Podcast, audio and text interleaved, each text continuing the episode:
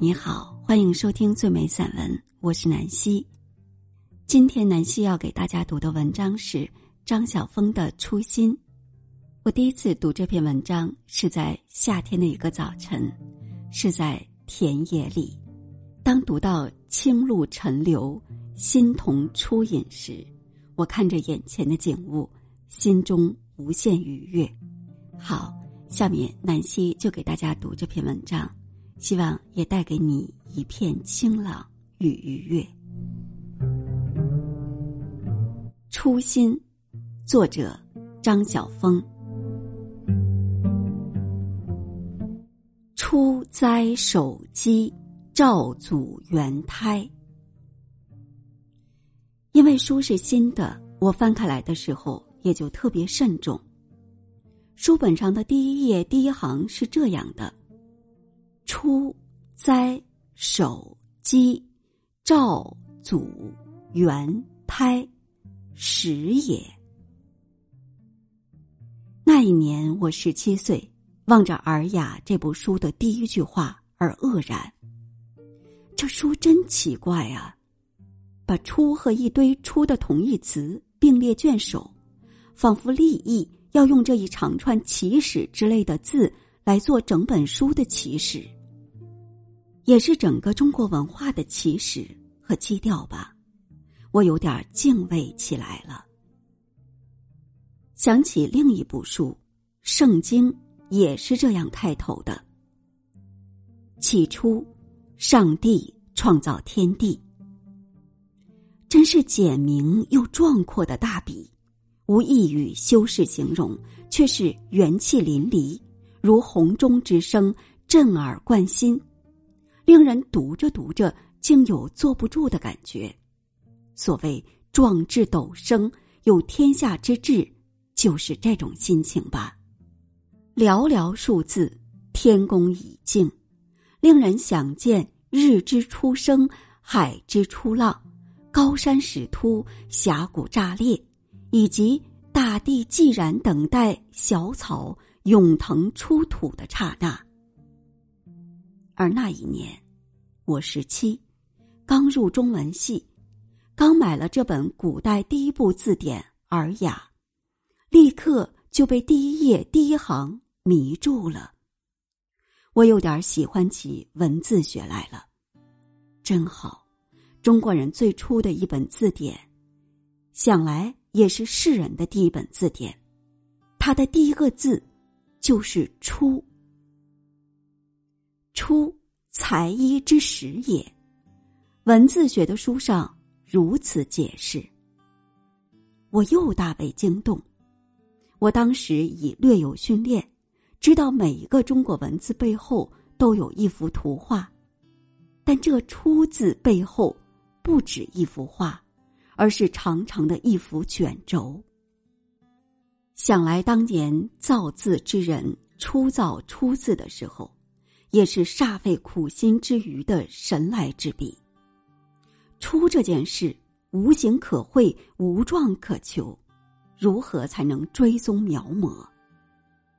于是他想起了某个女子的动作，也许是母亲，也许是妻子，那样慎重的先从纺织机上把布取下来，整整齐齐的一匹布，他手握剪刀，当窗而立。他屏心凝神，考虑从哪里下刀。阳光把他微微毛乱的鬓发渲染成一轮光圈。他用神秘而多变的眼光打量着那整匹布，仿佛在主持一项典礼。其实，他努力要决定的，只不过是究竟该先做一件孩子的小衫好呢，还是先裁自己的一副裙子。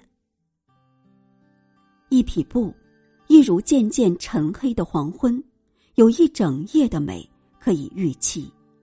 当然，也有可能是噩梦，但因为有可能成为噩梦，美梦就更值得去渴望。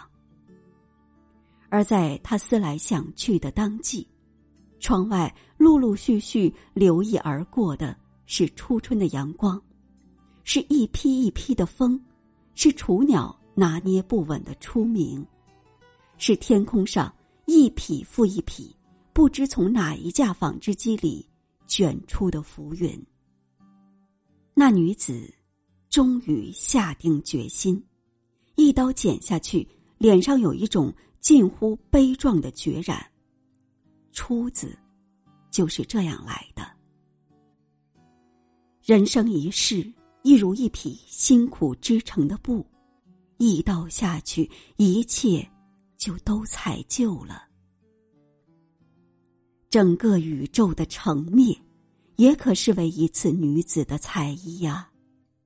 我爱上“出”这个字，并且提醒自己，每清晨都该恢复为一个初人，每一刻都要维护住那一片初心。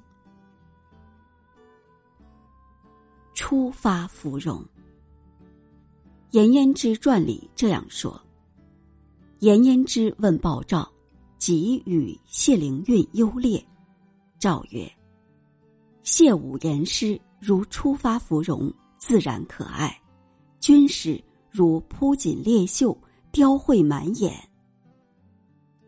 六朝人说的芙蓉便是荷花，鲍照用初发芙蓉比谢灵运，实在令人羡慕。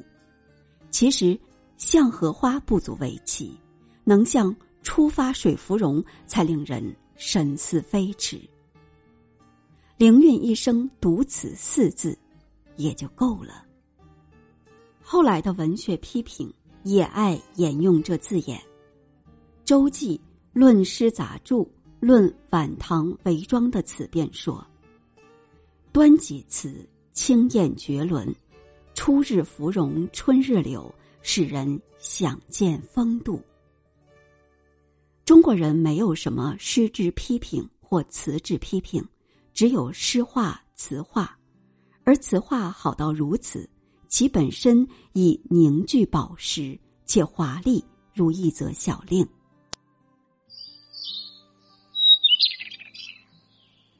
清露沉流，新桐初饮。《世说新语》里有一则故事，说到王公和王臣。原是好友，以后却因政治上的芥蒂而分手。只是每次遇见良辰美景，王公总会想到王臣。面对山石流泉，王臣便恢复为王臣，是一个精彩的人，是一个可以共享无限清机的老友。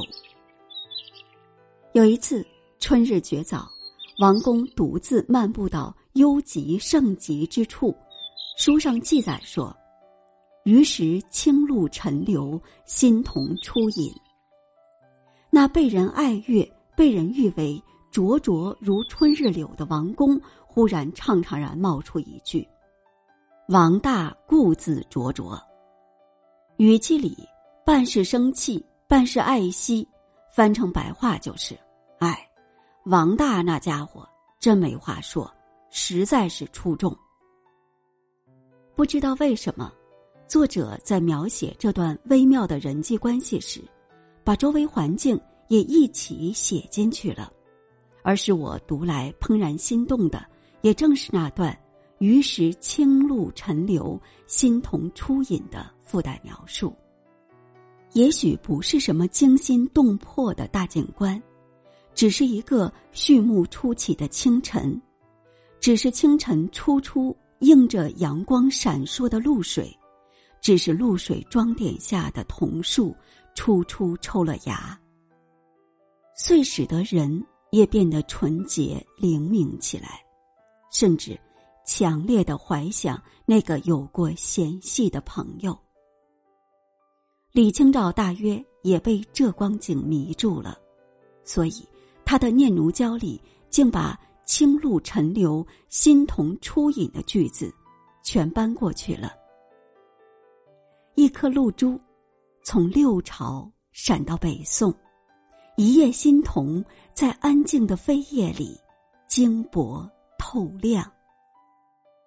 我愿我的朋友，也在生命中最美好的片刻，想起我来，在一切天清地阔之时，在叶嫩花初之际，在霜之始凝、叶之始静、果之初熟、茶之芳馨，在船之起定、鸟之回忆，在婴儿第一次微笑的刹那，想起我。如果想起我的那人不是朋友，而是敌人，那也好。不，也许更好。嫌隙虽深，对方却仍会想及我，必然因为我极为精彩的缘故。当然，也因为一片初生的桐叶是那么好，好的足以让人有气度去欣赏仇敌。